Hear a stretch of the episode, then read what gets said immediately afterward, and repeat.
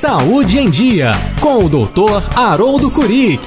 O essencial para manter uma vida saudável e qualidade de vida. Vamos falar do Covid-19. Bastante badalado, mas vale a pena lembrar.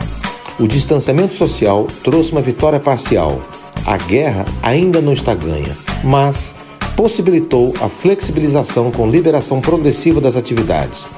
Cabe a cada um de nós usar o bom senso para que não tenhamos que viver com o fantasma do aumento do número de casos. Vamos então continuar lavando as mãos, usando máscaras e evitando aglomerações. No transporte público, vale a pena usar luva descartável.